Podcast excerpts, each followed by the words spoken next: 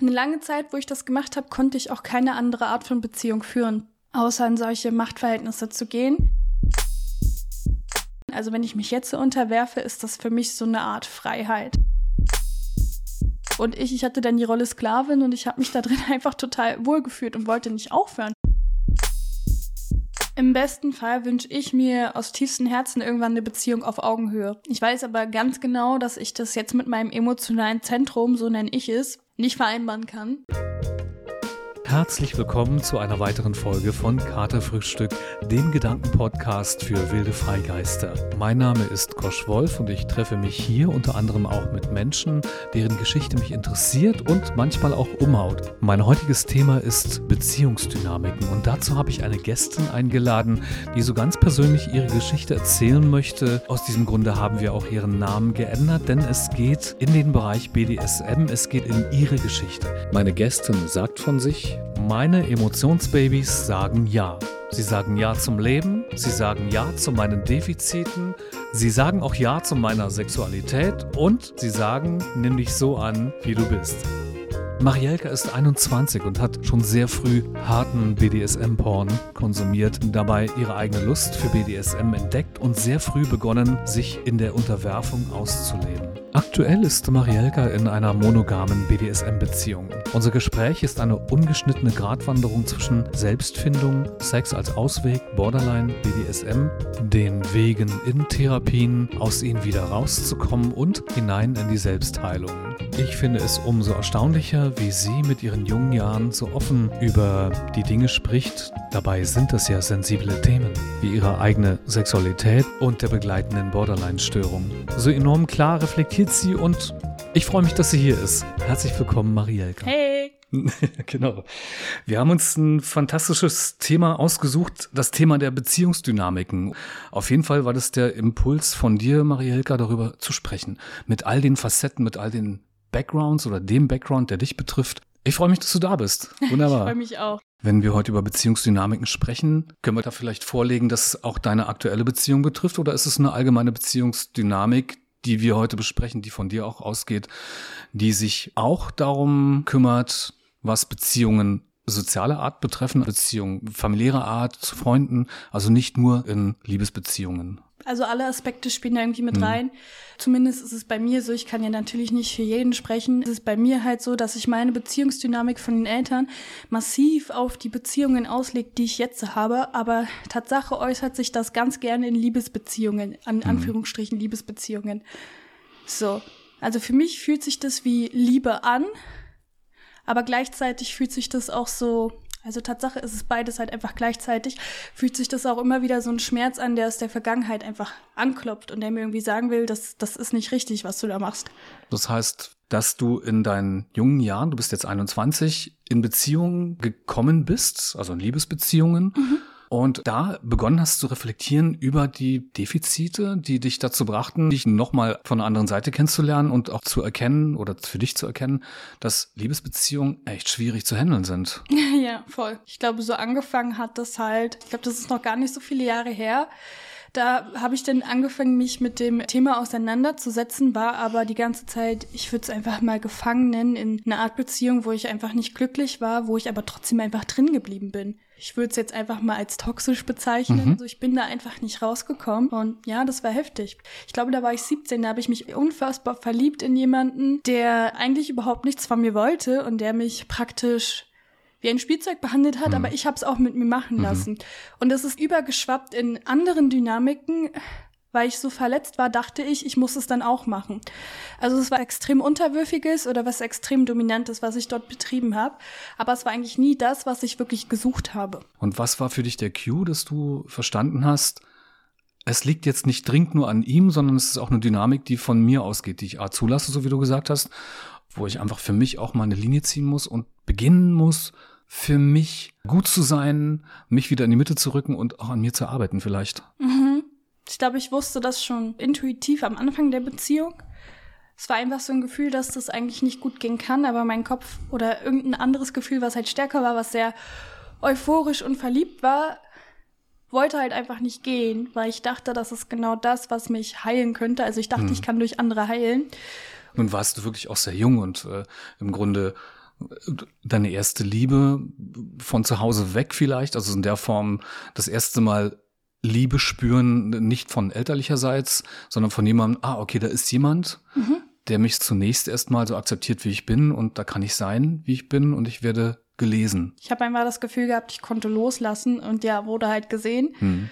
Nur war mir irgendwie dann irgendwann halt klar so, also irgendwann hat es dann halt immer mehr abgenommen. Das war dann halt irgendwann, ja, einfach ausgedrückt nicht mehr schön, weil ähm, die Person halt gar nicht mich gesehen hat, sondern einfach nur das Gefühl, was sie daraus nutzen kann. Aber irgendwann ist mir dann halt bewusst geworden, ich habe ja dann lange mich so, also ich würde jetzt einfach mal sagen, in so eine Rolle gespielt. Ich würde nicht sagen Opferrolle, sondern einfach nur lange so, oh mein Gott, was macht diese Person mit mir? Warum ist mhm. sie so zu mir? Ich muss mich nur ändern, dann wird alles gut. Aber irgendwann ist mir halt auch bewusst geworden, so, ey, aber du holst dir eigentlich auch nur das Gefühl von dieser Person, was mhm. dich glücklich macht. Also geht es dir eigentlich auch gar nicht wirklich um die Person. Mhm. Ich habe mir dann irgendwann angefangen, Hilfe zu suchen, um zu checken, was ist denn eigentlich mit mir los? Warum suche ich denn genau diese Art von Beziehung mhm. oder diese Person und mhm.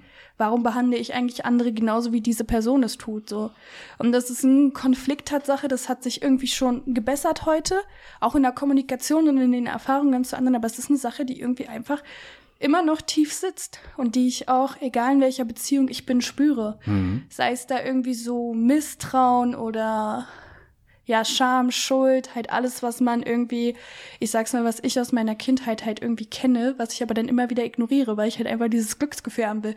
Ich, man kann es schon bei mir fast irgendwie als Sucht bezeichnen. Die Sucht danach? Gesehen zu werden. Gesehen zu werden. Mhm. Mhm.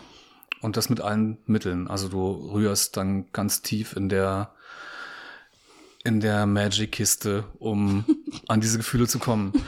Du hast mal im Vorfeld gesagt, ähm, ja, so vielleicht jetzt in meinen Worten kann ich das wiedergeben. Seelische Defizite und Probleme, die du bekommen hast, hast du versucht, außerhalb, das weiß ich nicht, oder innerhalb deiner Beziehungen mit Sex, Erotik und vielleicht auch Pornokonsum zu kompensieren. Das war zumindest eine Art, mhm.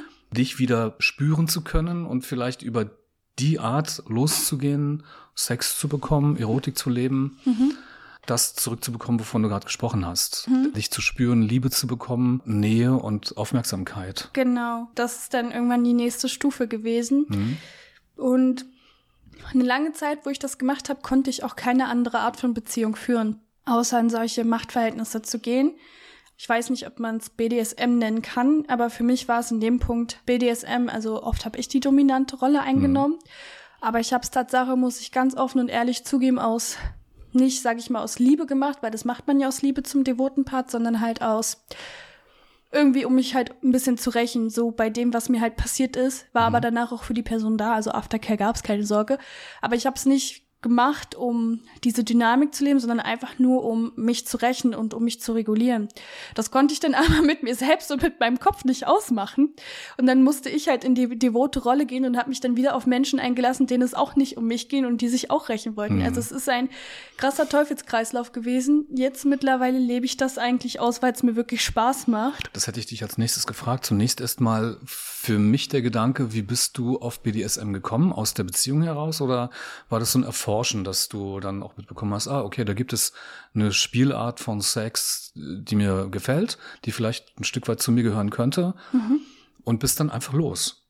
Ja, ich habe mir tatsächlich am Anfang Pornos auch angeguckt. Mhm, okay. Man sollte nicht aus Pornos glauben, dass es das ist, was Danke. BDSM ausmacht. Genau. Mhm. Ähm, Tatsache hat mich das aber so fasziniert, als ich das da gesehen habe, dass ich das selber ausprobieren wollte. Und für mich war das einfach so, wenn ich mich dann irgendwann, also wenn ich mich jetzt so unterwerfe, ist das für mich so eine Art Freiheit. Mhm. So, ich fühle mich da einfach so, als ob ich wirklich verletzlich sein kann, als ob ich ich sein kann und als ob beide Teile, sowohl der konstruktive und der destruktive Teil halt eins sein können. Ja. So, und das ist halt irgendwie eine krasse Leidenschaft für mich geworden. Ist dadurch passiert, dass du das äh, dir bewusst machen konntest, dass es nicht in diesem Spiel darum geht, seine, seine Liebesbeziehungen oder sein, sein Leben in den Griff zu bekommen, sondern im Grunde so ein Spielfenster aufzumachen, eine Zeit aufzumachen, in der für, oder wo du weißt, das ist für mich, das tut mir gut. Mhm. Und je nachdem, in welchem Part du bist, ob du Schmerzen empfängst oder, oder auch, es geht ja nicht nur um die Schmerzen, mhm. es geht ja um das Spiel. Ähm, oder auch gibst, das ist äh, je nachdem, ähm, dass es einfach ein Moment ist, der vielleicht jetzt ein Stück weit zu deinem Leben gehört. Mhm. Ja. Genau. Du hast lang darunter gelitten und genau damit zu tun gehabt, nicht gelesen zu werden oder auch irgendwie eine Unterdrückung, bevor du in, in diese Richtung kamst, wo du sagst, so gesagt hast, okay, ich gehe los, ich bin in diesem BDSM-Bereich. Bist du jetzt noch aktiv? Ja, ich so? bin jetzt aktiv und mhm. ich habe auch gerade eine BDSM-Beziehung. Mhm. Ähm, ob das genau das Gesündeste ist, weiß ich nicht, aber es fühlt sich auf jeden Fall erstmal gut an. Mhm. Und was dann halt kommt, sieht man. Aber ich sehe halt bei mir äh, massive Veränderungen im Gegensatz zu dem, wie es halt früher war. Denn obwohl ich halt früher äh, massiv abhängig von Personen war, ist es heute so, dass die Beziehung sich für mich anders anfühlt und ich viel mehr über das, was ich eigentlich möchte, kommunizieren kann. Also meine Bedürfnisse äußer äußern kann. Und davor dachte ich ja immer, ich, ich darf es nicht. Also ich muss mich komplett aufgeben, ich muss mich komplett verstellen, ich muss gefallen, ich muss mich der Person anfassen, damit sie mich mag. Das ist jetzt anders und das muss ich sagen, ist ein Fortschritt. Also du warst deine eigenen Bedürfnisse damals schon bewusst und wusstest, diese Richtung zu gehen, dich zu unterwerfen, könnte zu mir gehören. Also das war jetzt nicht so eine unbewusste Flucht in eine mögliche, weiß ich nicht, Wahrnehmung gelesen zu werden, sondern es war schon klar, okay, das kann meine Richtung sein, aber jetzt bist du definierter oder klarer, weil du deine Position kennst und nicht mehr dieses Emotionale erwartest vielleicht auch. Ähm. Genau. Also das mit dem Emotionalen wünsche ich mir natürlich. Hm? Das ist ganz klar, weil das ist ja einfach gesagt immer noch eine Verletzung, die mir bleibt. Aber mir ist auch irgendwie klar geworden, dass ich das nicht von anderen erwarten kann, dass sie diese Lücke in mir füllen, sondern die muss ich schon selber füllen. Ähm, und ich habe das früher, also ich doch, ich habe es schon irgendwie sehr früh gewusst, dass ich es mag, mich irgendwie zu unterwerfen. Das hat mich irgendwie schon immer ein bisschen mehr angemacht, einfach weil ich mich da endlich fallen lassen kann und weil ich mich, weiß ich nicht, es mag jetzt komisch klingen, aber ich fühle mich da einfach gebraucht. Mhm. So. Und das habe ich, glaube ich, auf einer Klassenfahrt mal bemerkt oder auf einer Reit, ja genau, auf einer Reitfahrt war das und da haben wir so, weiß ich nicht, so ein Kinderspiel halt gespielt. Mhm. Und ich, ich hatte dann die Rolle Sklavin und ich habe mich da drin einfach total wohlgefühlt und wollte nicht aufhören. und auch als sie dann halt angefangen haben, über mich zu lachen, das war mir dann, weiß ich nicht, ich habe mich einfach wohlgefühlt. Das war so, keine Ahnung, diese Erniedrigung hat mich irgendwann richtig angetörnt. Was habt ihr da gemacht? Ähm, na, ich, ich weiß nicht, sie war die Königin, hat sich massieren lassen, hat sich ähm, halt verwöhnen lassen. Dann war die eine die Prinzessin und die anderen, ich weiß gar nicht mehr, was die waren. Auf jeden Fall, das ist in meinem Gedächtnis geblieben. Also ihr wart im Zimmer und habt da so ein, und, unter den, den Mädchen, unter den Frauen genau, ja. Ähm, so dominante Spiele gemacht oder wie auch immer. Eigentlich, genau. eigentlich gar nicht wirklich dominant. Das hat sich für dich dann so angefühlt. Genau, ich habe es ja, so ne? wahrgenommen. Mhm. Und ja. Und das war so der Anstoß, ja. dass du dass du dann irgendwie, dass da irgendwas aufgemacht hat, äh, worüber du mehr erfahren wolltest. Mhm. Mhm. Ja, dann habe ich mich schon ziemlich früh für Sex interessiert. Mhm. Ich glaube, da war ich sogar, ich war da sogar erst acht, Alter. So, und dann bin ich äh, zehn geworden und dann ging es halt auch schon los. Da habe ich online irgendwelche Sexspiele gespielt und dann bin ich irgendwann darauf auf diese BDSM-Spiele gestoßen. Da habe ich halt gesehen, wie Menschen, weiß ich nicht, an, sich an Schmerz erfreuen oder jemand fügt Schmerz hinzu und lacht da und die andere Person leidet völlig und ich fand das einfach wow. Ich dachte mir so, yeah, ich war da, konnte da nicht mehr weg von kommen. Aber Marielka mit acht Jahren tatsächlich? Nee, mit zehn. Mit acht und zehn Jahren? Ja, mit zehn. Ich mhm. fand das mit zehn unterbewusst oder bewusst mhm. schon total geil. So und. Das bedeutet, du hast die Strukturen damals schon für dich offensichtlich erkannt. Mhm. Okay. Mhm. Und ja, meine Mutter hat das gesehen, mhm. Tatsache, hat, äh, so und war natürlich schockiert, hat mir aber nicht verboten, das weiterzumachen so. Dann, weiß ich nicht, habe ich das natürlich in jungen Jahren nicht ausgelebt, aber irgendwann ist es dann dazu gekommen, dann hatte ich auch zwischendurch, also ich habe schon sehr früh angefangen, Sex zu haben. Ich glaube, mit 13 hatte ich mein erstes Mal. Mhm. Das war auch noch mit äh, anderen Kompensationsmitteln verbunden. Und dann war das so, weiß ich nicht, das war dann halt was Normales. Mhm. Und das hat mich unfassbar gelangweilt. Ich fand es so langweilig. Ich konnte ohne diese Machtverhältnisse, also ich konnte das einfach nicht. So, dann habe ich auch in Freundschaften irgendwie versucht, Machtverhältnisse zu provozieren. Mhm. So war mir aber gar nicht bewusst darüber. So, und dann habe ich es natürlich immer, dachte ich mir so, warum sind die so doof? Also schön in einer anderen Rolle gewesen. Und dann ähm, habe ich, ja. Wie, wie provoziert man Machtverhältnisse? Na, ähm, wie ich sie provoziert habe, kann ich sagen, dass ich ähm, entweder meiner Freundin halt oder meinem Freund oder irgendwelchen Freunden halt sagen wollte, was sie zu tun haben. Und in einer Freundschaft oder einer Beziehung gibt es ja immer ein Machtverhältnis. Also dann wollte ich halt die Kontrolle haben über das, was wir machen, was gemacht mhm. wird oder wo wir hingehen, halt all sowas, sogar die Kontrolle über das haben, was sie halt denken. Das hat aber nicht funktioniert, das war ein bisschen abgespaced.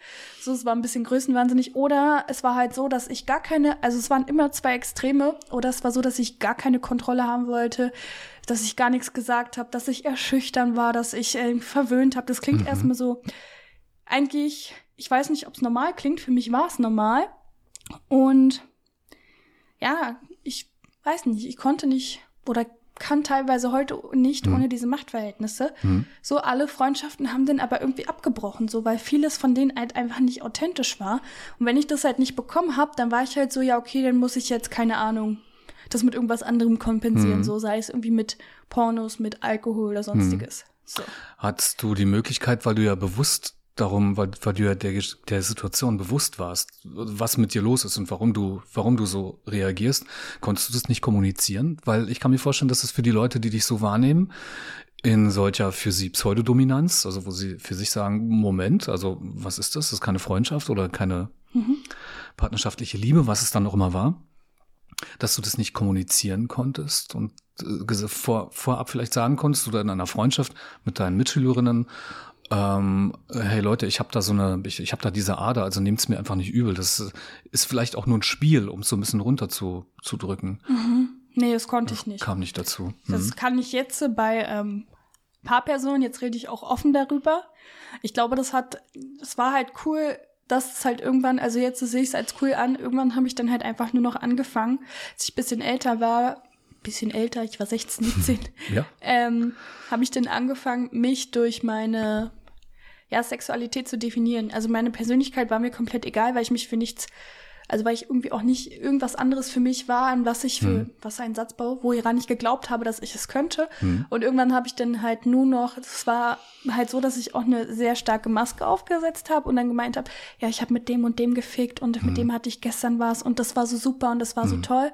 Und damit hat es dann so langsam angefangen, dass, glaube ich, irgendwas in mir geschrien hat, so, eigentlich brauchst du Hilfe, aber es kommt nicht raus, also machst du es so. Aber die Leute haben sich natürlich auch abgewandt, weil das für die halt sehr arrogant rüberkam. Das war dann halt mit mir waren dann halt eher Menschen in Kontakt, die die mhm. Maske sehen wollten, die mhm. was zum Lachen haben wollten, aber die gar nicht mich sehen wollten. So. Mhm. Und ich glaube, ich habe dann irgendwann so eine riesige Mauer um mich herum gebaut, weil meine Bedürfnisse halt, glaube ich, schon ziemlich früh nicht gehört wurden. Deswegen dachte ich so, ich darf sie halt auch nicht hören.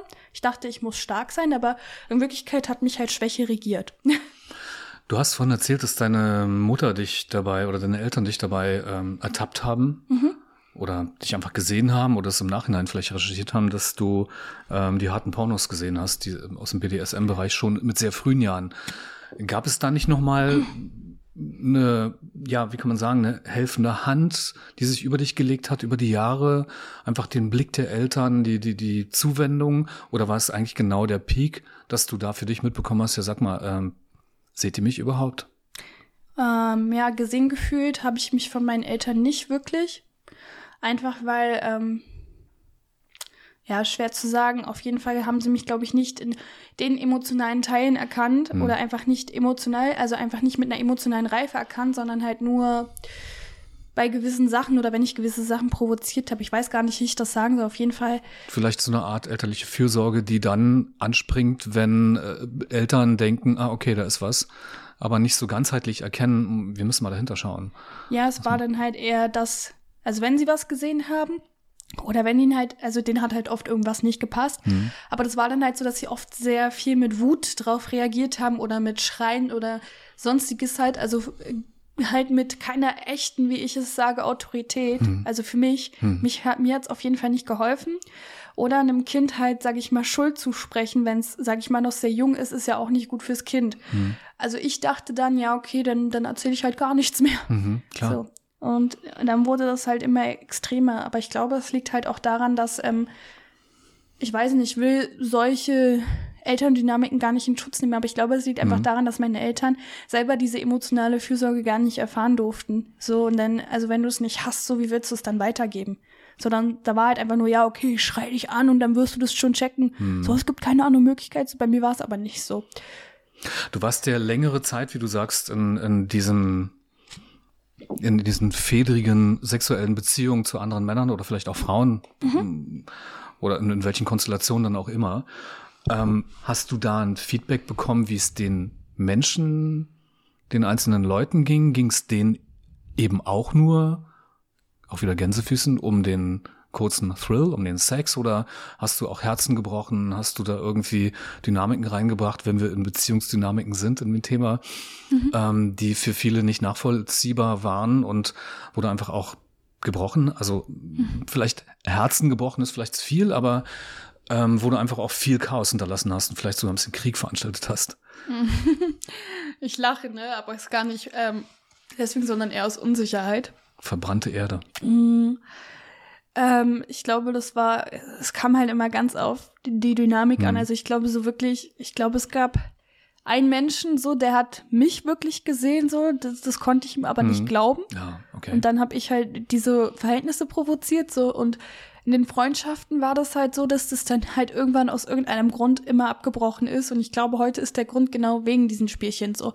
Und Herzen gebrochen, ich weiß es nicht. Auf jeden Fall für mich habe ich da halt gemerkt, dass ich in der Beziehungsphase halt immer sehr viel Bestätigung bekommen habe. Wie so, also so komplett, ich wurde dann halt eine Zeit lang immer komplett auf den Podest gestellt so. Und das fand ich natürlich super. Das habe ich natürlich genossen so. Mhm. Ähm, und ja, als das dann halt irgendwie nicht mehr war, als die Person das halt irgendwie nicht mehr gemacht hat, so, dann bin ich halt weg gewesen, so. So. Und. Also sehr schnell. Du hast halt sehr schnell aufgegeben. Mhm. Genauso, weil ich mir erstens dachte, die Person mag mich sowieso nicht, sie verarscht mich. Mhm. Und ähm, warum soll ich denn ehrlich zu den Personen sein? Mhm. So, also entweder war es dann so, dass es noch ganz lange WhatsApp-Krieg war, äh, gab und wir oder Schreibkrieg oder ich bin der Person hinterhergerannt oder sie mir. Also es ist so ein massives Komm her, geh weg gewesen dann auch oder weiß da, ich nicht. Darf ich da ja. ganz kurz, ich, ich möchte dich dazu fragen, ob es okay ist, wenn wir darüber sprechen, denn ähm, das fühlt sich mich, denn es fühlt sich für mich sehr danach an, dass wir darüber sprechen müssen, denn ähm, ich stelle fest, dass es was mit Borderline zu tun hat, mit, mit einer psychischen Störung, der du aber ganz offen und bewusst gegenüberstehst. Es ist nicht so, dass sie so verdeckt ist und wir über Dinge sprechen, die dir nicht klar sind. Aber ähm, mir fällt es jetzt nicht leicht, weiter so darüber zu sprechen, mhm. denn es ist jetzt der Punkt für mich so wichtig, dass wir, dass wir das mal ansprechen. Mhm. Ähm, denn wenn du jetzt zum Beispiel sagst, dass du, dass du ähm, ja Beziehung beendest oder dass du Leute an dich ranziehst und feststellst, da, es ist halt nicht so, dann stößt du sie wieder ab. Mhm. Ähm, das ist ein ganz, ganz deutliches Muster dafür, dass jemand, ähm, ja, die Borderline, das Borderline-Syndrom hat, so. Mhm. Ähm, können wir darüber kurz, können wir darüber sprechen? Ja. Ist das okay? Yeah. Weil, ähm, ja, kann einem auch irgendwie zu dicht sein, weil ich glaube schon, dass es dann auch greifbarer wird, dass man dann das Verständnis dafür hat, ah, okay, so ist Marielka eben einfach, weil das so im Hintergrund ist. Mhm. Ja. Ähm, okay. Denn dieses Syndrom, das Borderline-Syndrom, stützt sich ja, eigentlich kommen wir auch darauf, auf Beziehungsdynamiken. Das ist das, ähm, wo du das deutlich spürst und ähm, letztendlich auch eine verzerrte oder vielleicht eine instabile Selbstwahrnehmung hast, mhm. auf die du ja dann auch irgendwann gestoßen bist, so wie du es gesagt hast. Und ähm, dadurch erklärt sich eben auch das impulsive Beziehungsverhalten deinerseits, mhm. dass du so reingehst und es extensiv lebst und so warm nach außen bist und dann eben auch wieder dich vielleicht auch selbst schädigst, mhm. selbst verletzt. Ja, einfach um irgendwas zu fühlen. Mhm. Ja. So, obwohl ich ja in dem Punkt voll viel fühle und ja, also es klingt so Standard, aber es ist halt wirklich so, in dem Moment fühle ich dann halt total viel und es ist aufregend und es ist spannend, aber irgendwann kommt halt der Punkt der Leere. Und dann ist so. Äh. Wollen wir das ganz kurz mal festhalten? Du spürst wann, wenn du Sex hast oder spürst du, wenn du eine Beziehung hast, wenn du eine Liebesbeziehung hast? Beides. Oder im besten Fall beides. Genau, also ich glaube, Sex ist für mich so ein Gefühl so von wegen, ja, ich werde akzeptiert, mhm. ich kann mich fallen lassen, ich muss mich nicht rechtfertigen, ich muss mich nicht erklären, ich muss mich nicht anders fühlen als andere, sondern ich kann einfach ich sein oder ich kann mich genau anders fühlen als andere, weil ich genau mit dieser Person so intim bin, weil mhm. denke ich mir so, wow, ist schön, aber danach Du füllst auch deine innere Leere damit. Genau. Die Beziehung ist dann halt einfach so, das ist so ein ja, es ist einfach schön, also ich bin schon ein Beziehungsmensch. Mhm. Es ist dann einfach schön, so mit dieser Person irgendwie zu sein, weil für mich ist es ja dann auch irgendwie was, weiß ich nicht. Was ist mit Misstrauen? Misstrauen ist Das stark. heißt, wenn du, deswegen frage ich das auch, wenn du in äh, mit dem Borderline-Syndrom. Es klingt jetzt so gebrandmarkt. Wir wissen, dass Borderline ganz diffizil zu sehen ist und jede Person, die das Syndrom in sich trägt, ist anders zu sehen, anders zu bewerten, wenn man das überhaupt machen kann, als die Person daneben. Insofern würde ich auch aufgrund meiner nicht so äh, fachmännischen Kenntnis darüber mich gar nicht so tief reinhängen, sondern ich freue mich, wenn wir uns auf dich konzentrieren können. Und da wäre für mich, oder das ist die Frage, die ich dazu hatte, wie ist es mit Misstrauen und vor allem den Vorstellungen, die man dann hat, wenn man ins Misstrauen kommt. Also, dass man dann Gedankenbausteine hat, Pyramiden hat, die sich aufbauen. Das ist schlimm. Ohne dass das Gegenüber eine vage Ahnung davon hat. Guter Punkt. So, das ist halt so, dass also bei mir ist es zumindest so, das ist auf hm. jeden Fall, kann man nicht pauschalisieren. Ja. Bei mir ist es dann so, dass mein Kopf dann auf jeden Fall anfängt, mir massive Streiche zu spielen.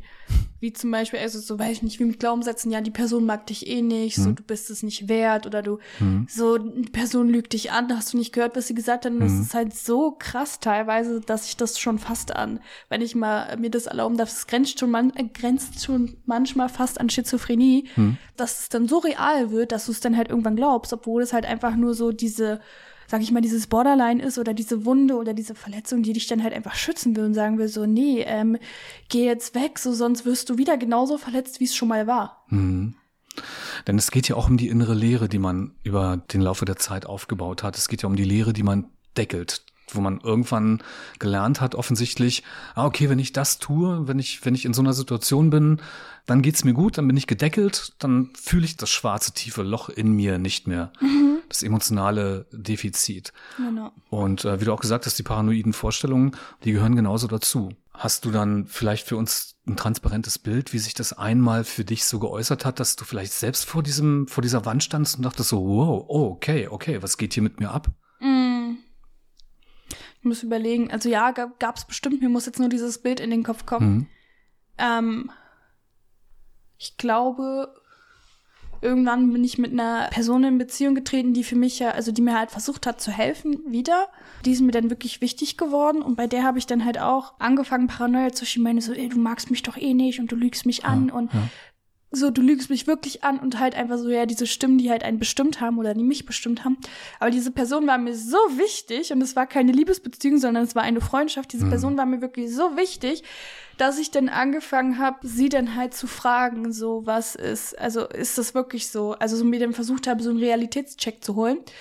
Und dann ist es mir aber immer noch schwer gefallen, das zu glauben, so obwohl die Person halt genau das gemacht hat, was sie gesagt hat. Also sie hat mir sozusagen eine klare Linie gegeben hat mir eine klare Linie gegeben und hat mir Ehrlichkeit geschenkt und hat mir Vertrauen geschenkt. Mhm. So, und dann ist mir klar geworden, okay, diese Stimmen in deinem Kopf sind immer noch da, mhm. aber die Person macht was ganz anderes. Also irgendwas stimmt hier nicht. So, und das war, das ist so ein täglicher innerer Kampf, weil bei mir ist halt so, ich habe so dieses gesunde Ich mhm. und dann habe ich dieses kranke Ich. Und das gesunde Ich ist halt dann manchmal so runtergedrückt und dieses kranke Ich ist so oben und versucht so Oberhand zu nehmen, weil es so denkt, so, ach ja, ist ja schön vertraut, ist bequem und klappt auch für eine Zeit. So bei dem anderen weißt du ja gar nicht, was passiert. So. Aber weißt du, wie wichtig ich das finde und, und toll, dass du das Bewusstsein darüber hast und vor allem dann entscheidest, okay, ich kann es jetzt nicht sofort von heute auf morgen ändern, wenn ich, okay, wenn ich Borderline habe, in welchen Facetten auch immer, vielleicht auch mit dem gewissen Anteil an Narzissmus, von dem du jetzt auch gerade so gesprochen hast, mhm. äh, wenn es in dir ist. Also es ist ja dann mal so eine Verbindung, da haben wir auch, glaube ich, kurz drüber gesprochen. Ne? Es ist mhm. jetzt nicht so, da gibt's das Borderline und den Narzissmus, sondern es ist ja dann so eine kleine Mischung, die sich dann da so auftut. Also da hast du mein, mein großes Wow dafür und meinen Respekt davor, dass du dich mit deinen jungen Jahren diesem Thema, was dich natürlich unmittelbar betrifft, so auseinandersetzt, was auch weh tut. Denn wenn man der Wahrheit ins Auge schaut, dann tut's eben einfach auch weh. Ja, Mann. Ich kenne halt auch in meinem Umfeld Menschen, die ja auch wesentlich älter sind, denen das noch nicht bewusst ist, dass sie das Syndrom haben. Hm und leben einfach so weiter. Also wie ich es vorhin schon so versucht habe oder eigentlich versucht habe doch zu erklären oder zu bezeichnen, sie hinterlassen so viel verbrannte Erde und mhm. bekommen es nicht mit. Ja. Und gehen einfach weiter. Und, und ich vielleicht äußert, äußert sich das dann auch körperlich irgendwann, dass der Körper rebelliert, also mit ja, Krankheiten, die dann dazukommen oder so, weiß ich nicht. Also wenn man einfach nicht auf sich achtet. Mhm. Aber da sehe ich ja bei dir eine ganz große Welt offen, dass du einfach für dich schrittweise die Dinge bewegen kannst. Und es geht auch nicht darum, dynamisch angepasst zu sein, also einfach zu sagen, okay, wenn das jetzt nicht passt, dann gehe ich in so eine klassische Beziehung. Denn wie wir alle mitbekommen, gibt es ja in den letzten zehn Jahren, äh, es ist offen darüber debattiert und gesprochen, dass es so Möglichkeiten an Beziehungsmustern gibt, an Beziehungsdynamiken, wo du durchaus deinen Platz finden kannst. Ja, das wäre echt cool. wenn du mal kurz darüber nach oder das nachspürst, wo würdest du dich dann sehen, in welcher Art von Beziehungsdynamik? Im besten Fall wünsche ich mir aus tiefstem Herzen irgendwann eine Beziehung auf Augenhöhe. Ich weiß aber ganz genau, dass ich das jetzt mit meinem emotionalen Zentrum, so nenne ich es, nicht vereinbaren kann hm. und gerade einfach noch diese Machtverhältnisse brauche, so wahrscheinlich um einfach noch mal auf die Fresse zu fliegen, so um mehr dran zu arbeiten, also nicht diese ganz destruktiven, sondern gerade bin ich ja auch in einem Machtverhältnis, aber ich merke halt so, okay, vielleicht brauchst du so jetzt ist noch alles gut und es ist offen, aber ich glaube, ich brauche das halt irgendwann, um noch mal auf die Fresse zu fliegen oder um irgendwann halt zu checken, ich bin bereit für eine Beziehung, die auf Vertrauen basiert und nicht auf Kontrolle. Oder ich bin bereit dafür halt einfach ich selbst zu sein, so wirklich, also ja, so war's halt. Also mhm. so ein, so wirkliche Werte, nach wirklichen Werten zu leben wie Vertrauen, Offenheit, Empathie, Ehrlichkeit. Also so eine Beziehung wünsche ich mir irgendwann. Ich weiß aber ganz genau, es wird halt einfach noch dauern. Das wird dauern, weil das Borderline-Syndrom ist auch in gewisser Weise heilbar. Also dir ist auf jeden Fall zu helfen. Das ist so schon mal das mega Positive. Mhm. Das ist nicht so die Art, lebt damit. Ja, ein Glück. Und ähm, man kann sich auch selbst helfen, natürlich immer zu empfehlen, Therapien. Ich denke, da bist du auch bei. Das ist ähm, ja, Marsha, Marsha M. Lindehelm ist die beste. okay. Ähm, wir, du kannst ja auch grüßen an dieser Stelle. Das macht man, glaube ich, so im Podcast. Ich habe keine Ahnung warum, aber man tut Nein, es einfach. Nein, das ist äh, die, die die Therapie für Menschen mit Borderline-Symptomen erfunden hat. Und die hat selber Borderline gehabt, dachte sich so, okay, in der Gummizelle zu sitzen bringt mir nichts, also mache ich dann halt einfach einen auf den und habe eine Therapie entwickelt. Ist selber Psychologin, lebt sogar noch mhm. in Amerika oder wo auch immer, so gut bin ich nicht informiert, ähm, lebt auch und unterrichtet das halt sogar. Und das ist halt krass, das hat so vielen Menschen mit Borderline-Symptomen auf jeden Fall geholfen, aber es ist auf jeden Fall so, dass man den Scheiß echt trainieren muss. Also es ist nicht leicht. Mhm. Du musst hm. es schon selber wirklich wollen. Also nicht nur das, aber man muss sich da irgendwie schon also man muss da halt einfach bereit sein für. Das heißt, hat sie dann auch die Strukturen aufgezeigt, dass, wenn man in Strukturen geht, Borderline gut in den Griff bekommt. Also wenn man sich im Leben strukturiert, wenn man sich selbst den Tag oder die Woche in in Formen setzt und man weiß, okay, da ist jetzt meine, da ist meine Arbeitszeit, da ist meine Zeit für mich, das ist meine Me-Time mhm. oder ich gehe zum Sport oder was auch immer und mache auch mentales Training. Das gehört auf jeden Fall dazu mhm. in diesem Programm. Mhm. Also ich glaube, das ist sogar ein Skill, den ich gerade im Kopf habe. Wie heißt halt ABC gesund, da ist halt genau drin, was du halt sagst. Das ist eigentlich clever gemacht, weil dort ähm, lernst du im Prinzip Dinge, die du als Kind nicht gelernt hast. Ach, kurz nochmal, noch Ab, ABC Gesundheit ist was? ABC Gesund ist A, was ist denn nochmal A? Ach so, das sind diese ABC, also die, die bedeuten dann was, oder? Genau, bauen auf, also ich weiß, ich hm. weiß gerade nicht, was A bedeutet, hm. aber B heißt auf jeden Fall bauen auf Verantwortung, C ist Chaos, Vorbeugen durch Planung und ich weiß aber gerade nicht, was A bedeutet. Vielleicht Mann. Achtsamkeit. Kann sein, ja. Okay, also das sind die drei Bausteine, das wollte ich nochmal wissen, ich kannte das nicht. Mhm. Genau, das ist auf jeden Fall ein Skill davon, aber es gibt so total viele, weil besonders wenn du so in diesen riesigen hohen Spannungszuständen kommst, dann kommt erstmal das Leitprogramm, wie dass du dich dann halt runterskillst mit Außenreizen und Runterskills mit Außenreizen bedeutet, du setzt dann deinen, ja, du gehst nach außen, du setzt dann deine, deine Wahrnehmung nach außen. Ähm, Erzähl ja, mir mal davon. Genau, wie, das ist so. Wie findet das statt? Es ist eigentlich gar nicht schwer. Also ich glaube, so, es gibt halt so einen Spannungsbereich und dann gibt's halt 30, 50 und dann 70 und dann 100 ist halt vorbei, da kommt halt das destruktive Verhalten. Ich glaube, ab 70 ist es dann halt so, dass man ähm, Stresstoleranz-Skills für sich einsetzt. Und es kann zum Beispiel sein, also Skills benutzen wir ja alle im Alltag, es kann zum Beispiel sein, dass du, weiß ich nicht, auf Chili-Choten rumkaust.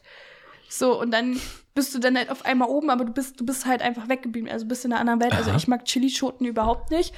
Deswegen also du suchst die Trigger im Grunde, dass du abgelenkt bist. Reize, genau. Reize, Triggerreize. Mhm. Ähm, ja, aber halt konstruktive Reize, mhm. weil das andere ist ja, sage ich mal, ein destruktiver Reiz, so wie zum Beispiel Alkohol trinken.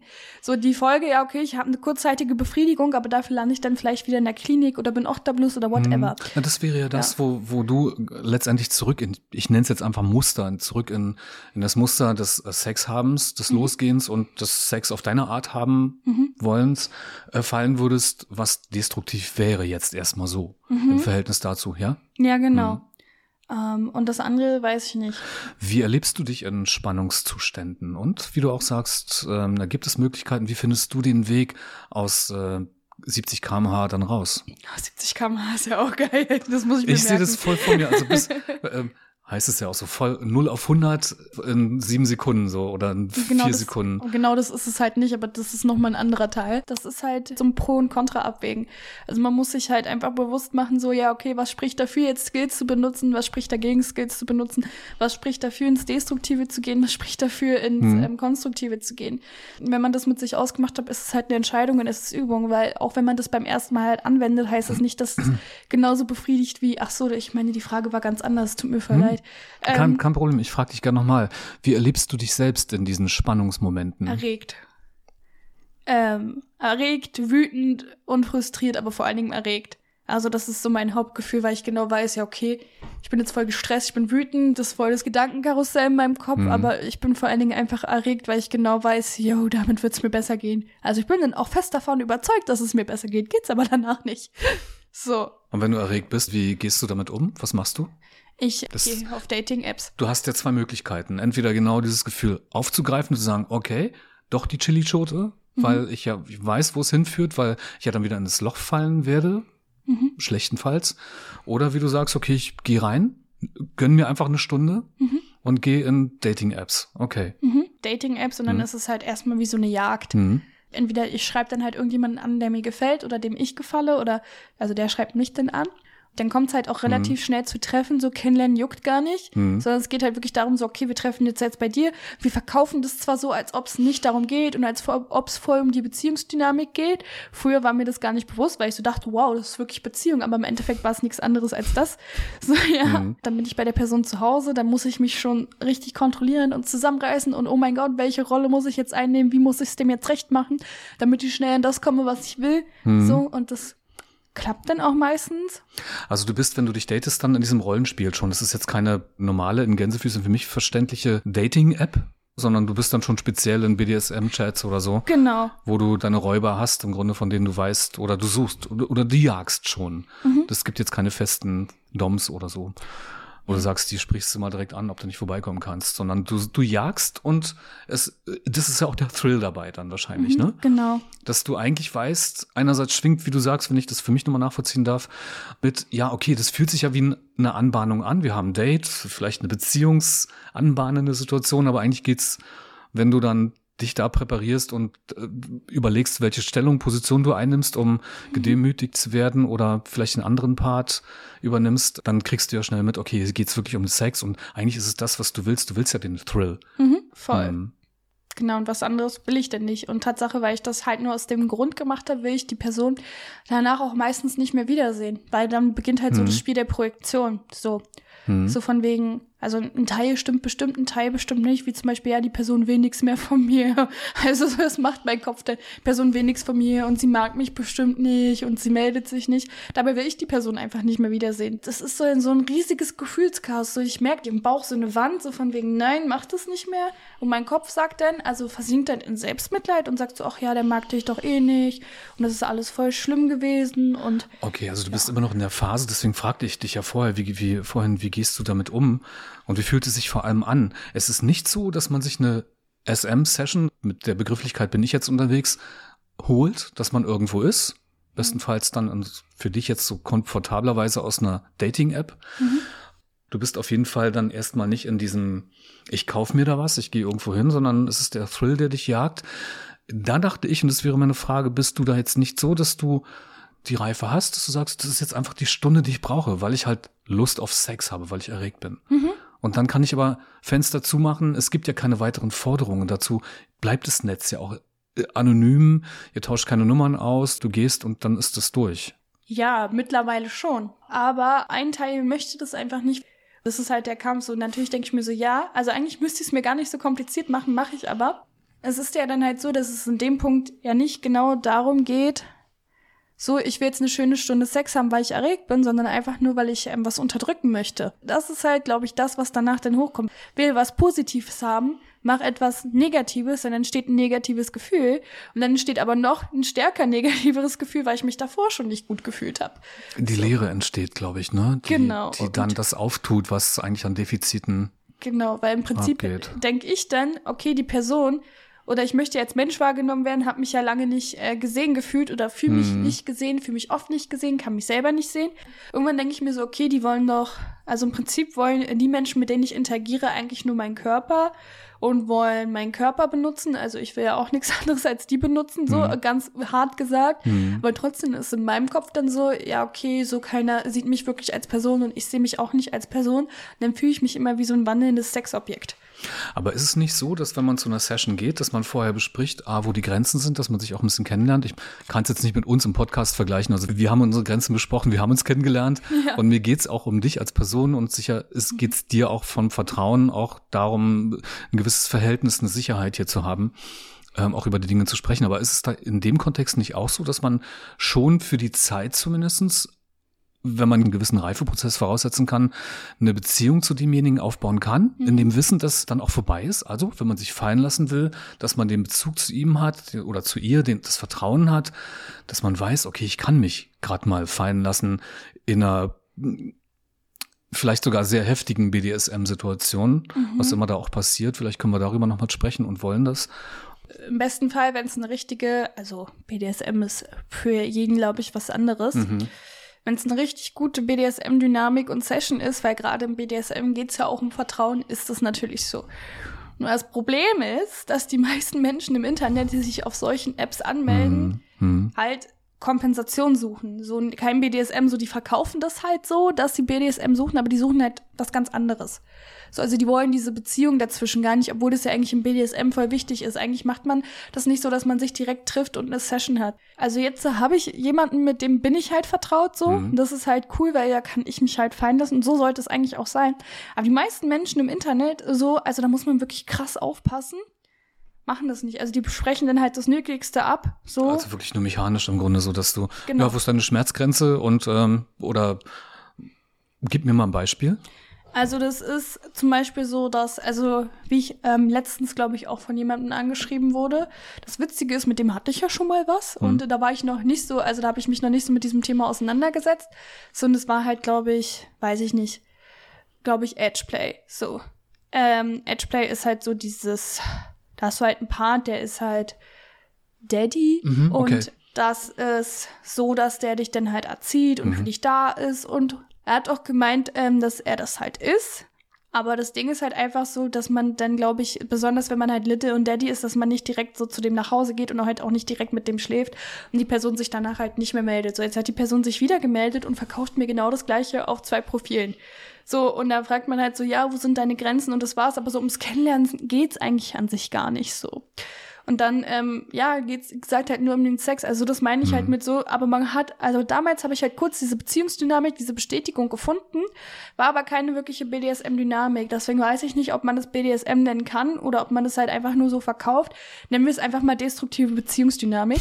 So, so halt, also das suche ich dann. Hm. So richtiges BDSM ist, glaube ich, noch mal anders. Ich glaube, das muss man an der Stelle hinzufügen. Bin gerade, äh, so wie du darüber sprichst, ja, überrascht weiß ich nicht. Natürlich ist mir bewusst, dass es eine unglaubliche Szene im sexuellen oder im Sexbereich gibt, ähm, dass du das mit den jungen Jahren schon erlebt hast oder erleben möchtest eben auch und jetzt aktuell auch lebst, aktiv. Du bist in einer, ist es eine offene Beziehung? Dieses- Nein. Nein. Mhm.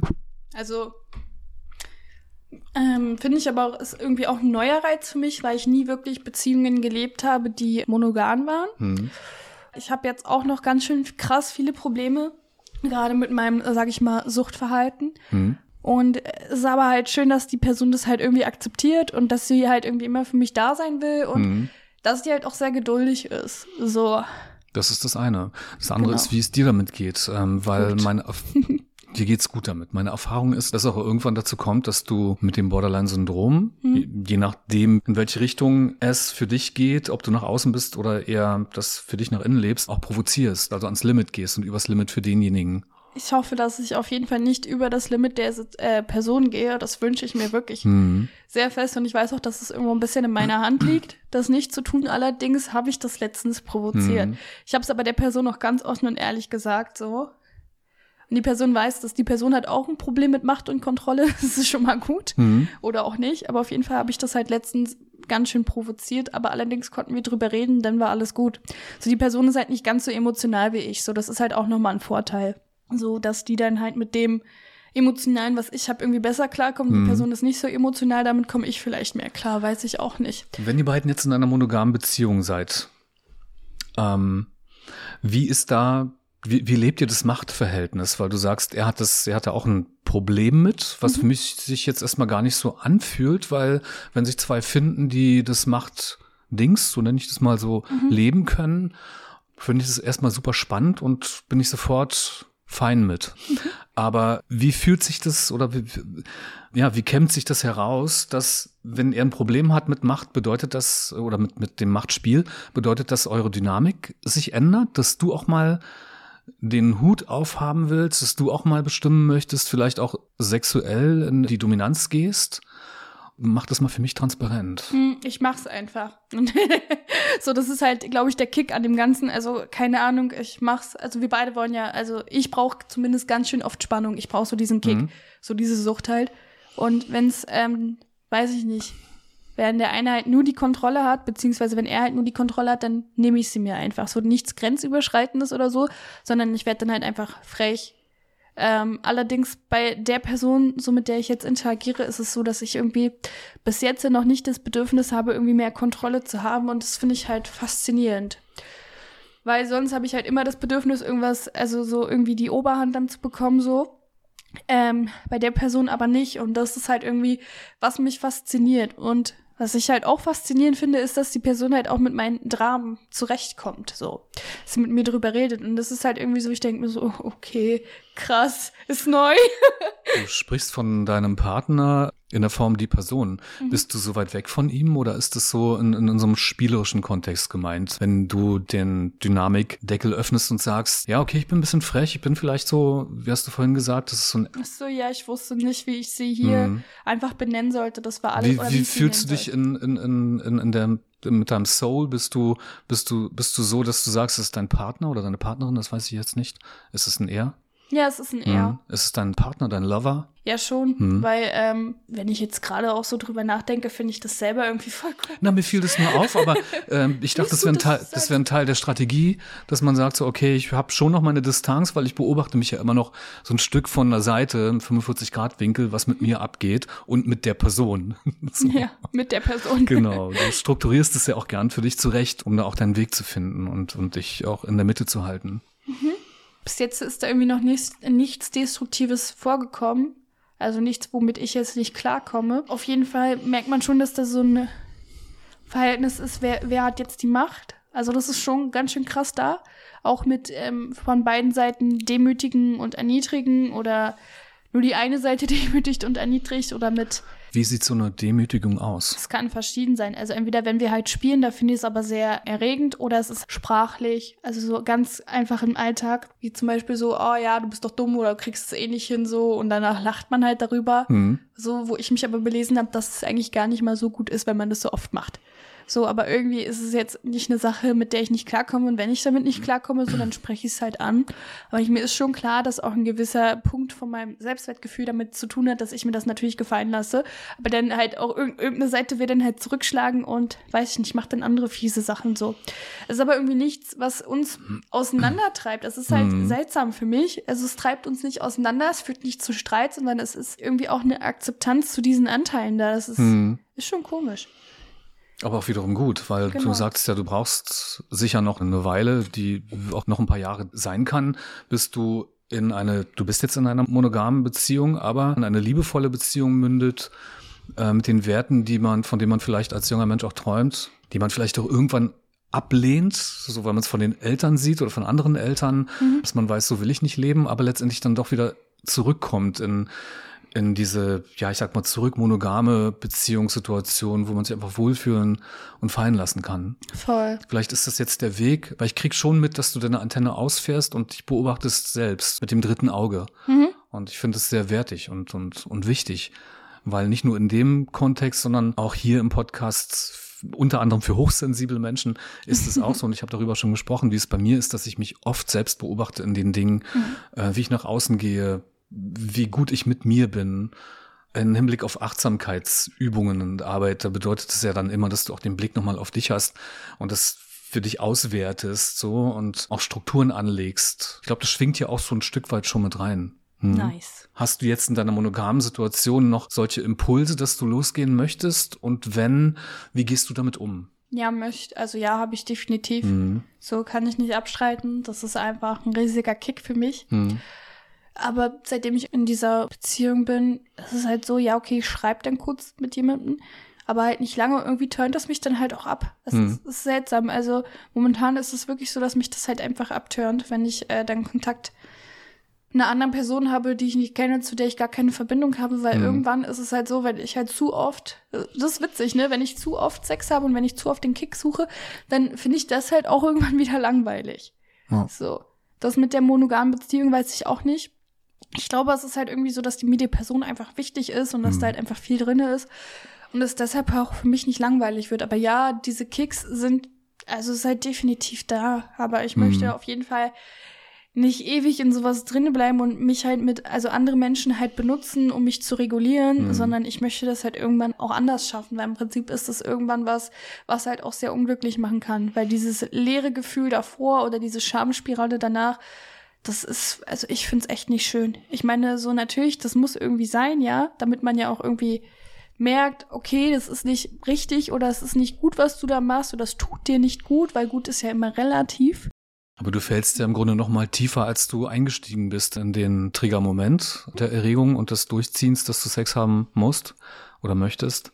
Was hält dich dann auf oder was, was trägt dich dann, wenn du in solchen fallenden Momenten bist danach? Mhm. Wie gehst du damit um jetzt in der reflektierten Situation? Man kann ja dann auch sagen, okay, das ist jetzt der Moment, ich lasse es zu, aber ich weiß, in einer halben Stunde, wenn ich meine Chili-Schote gekaut habe, zum Beispiel, dann ist es vorbei.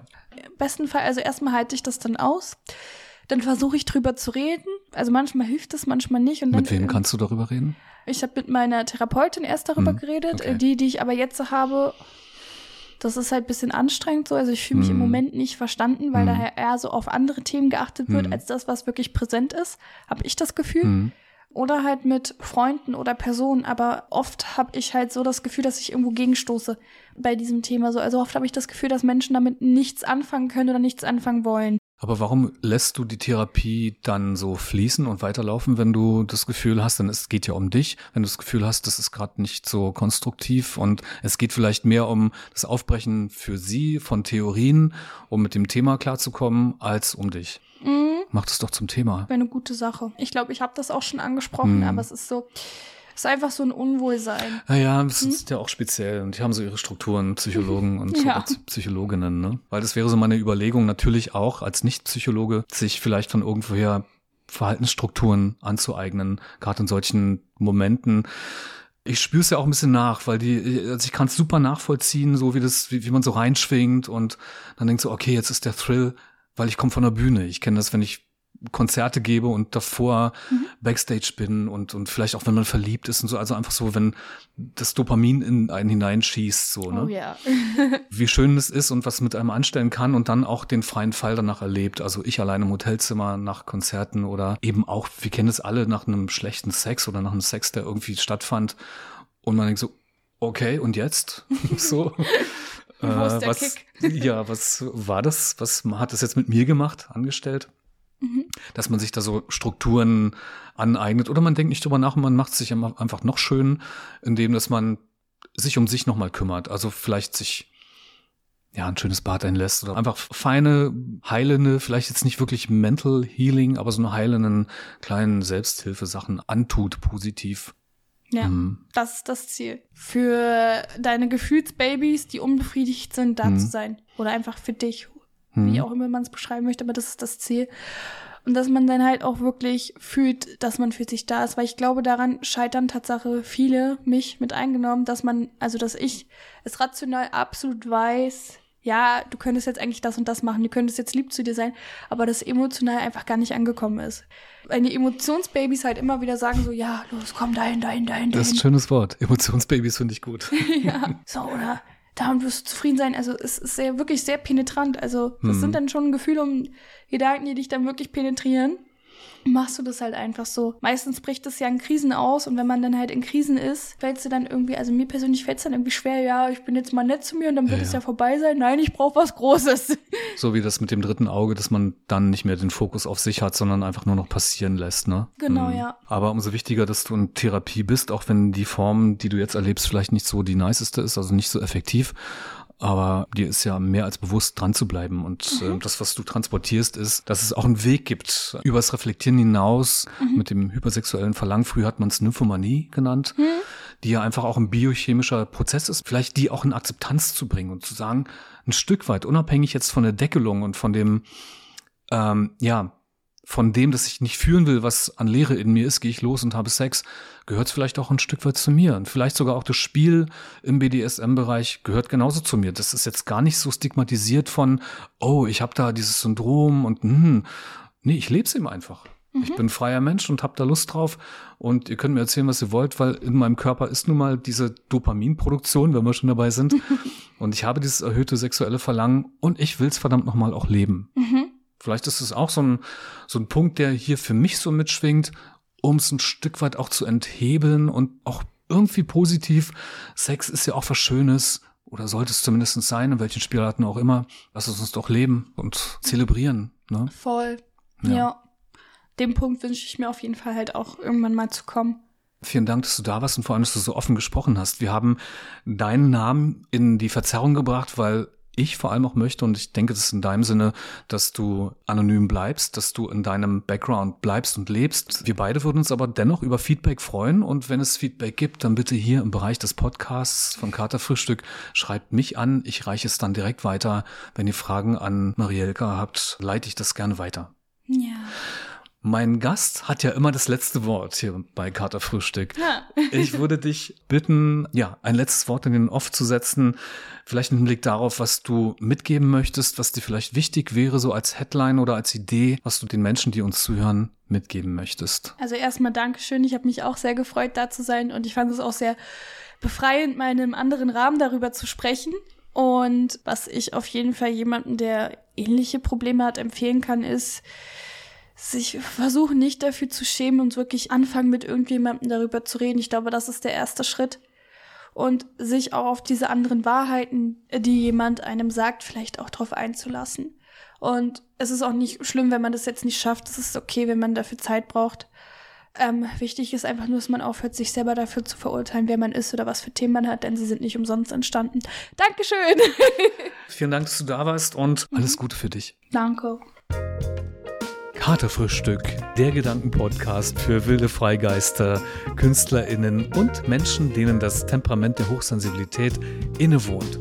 Vielen Dank, dass du dabei warst. Vielen Dank für die Zeit, die du Katerfrühstück gespendet hast. Wenn du monetäre spenden möchtest, kannst du das sehr gerne über PayPal, denn Katerfrühstück ist eine freie Produktion und freut sich natürlich, also ich als Kosch freue mich natürlich sehr darüber, wenn ich Unterstützung bekomme, um den Podcast in der Art und Weise weiterführen zu können. Ansonsten findest du Katerfrühstück auf Instagram unter kater-fs-podcast. Mich als Fotografen findet man bei Instagram unter Koschwolf, zusammengeschrieben ohne Punkt und Komma.